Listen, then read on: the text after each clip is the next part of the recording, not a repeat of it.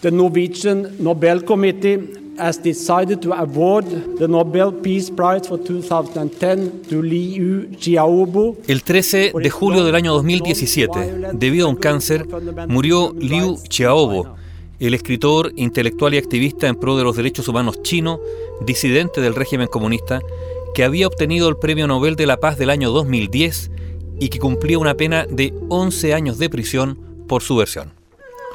Liu Xiaobo había nacido en la ciudad de Changchun el 28 de diciembre del año 1955 en el seno de una familia de intelectuales y le tocó sufrir desde temprana edad algunas de las políticas del gobernante Partido Comunista.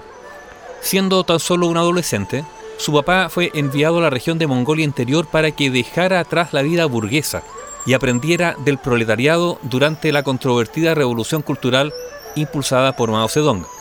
El joven Xiaobo acompañó a su progenitor y entró a trabajar como jornalero. El fallecimiento de Mao el año 1976 le permitió volver a su provincia natal donde empezó a estudiar literatura china y a mediados de los años 1980 ya era profesor en una de las universidades más prestigiosas de Pekín.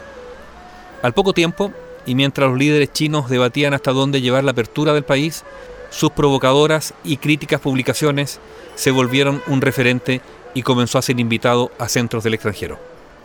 Estaba justamente en Nueva York el año 1989 cuando se enteró de que miles de personas pedían reformas democráticas en la plaza de Tiananmen en Pekín. Sin terminar su trabajo, decidió sumarse al movimiento, regresó inmediatamente a China y se convirtió en uno de los miembros más destacados hasta el final de esas históricas protestas.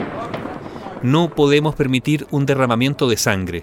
Debemos irnos, recomendó Liu cuando los tanques invadieron las principales avenidas de la capital china para despejar a los manifestantes, según recordó un superviviente. Su negociación con el ejército para que los estudiantes y trabajadores pudieran abandonar el lugar de forma pacífica salvó muchas vidas, pero Liu Xiaobo no pudo olvidar nunca las entre cientos y miles de personas que fueron asesinadas por los militares chinos y cuyo número exacto todavía se desconoce. Sus más cercanos aseguraron una vez a la agencia EFE que fue entonces cuando el intelectual maduró y se convirtió en un activista político de carácter extremadamente tolerante y pacifista. Su implicación en las protestas le valió a Liu Xiaobo su primera condena, de dos años, y el año 1996 llegó la segunda, de tres años, en un campo de reeducación laboral donde celebró su matrimonio con su segunda esposa, la poetisa Liu Xia.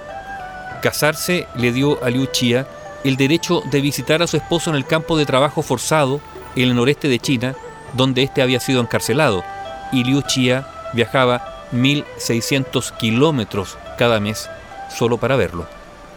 El año 2008, Liu Xiaobo firmó junto a otros intelectuales la llamada Carta 08, un manifiesto político inspirado en la Carta 77 que sembró la semilla de la apertura política checoslovaca y que pedía a Pekín respetar derechos que recoge la Constitución, entre ellos la libertad de expresión, pero también otros que no incluye, como el fin del régimen de partido único. Ese manifiesto le valió el año 2009 su última y dura condena, 11 años de prisión por incitar a la subversión. No tengo ni enemigos ni odio, había proclamado en un escrito Liu Xiaobo poco antes de ser sentenciado.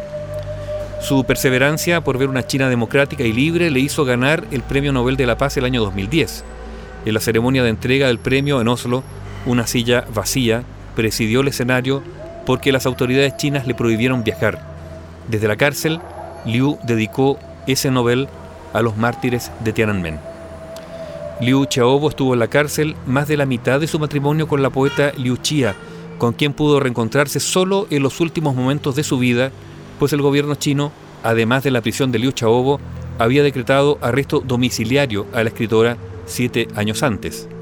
Liu Xiaobo, el intelectual disidente chino, Premio Nobel de la Paz, murió a los 61 años bajo custodia ese 13 de julio del año 2017.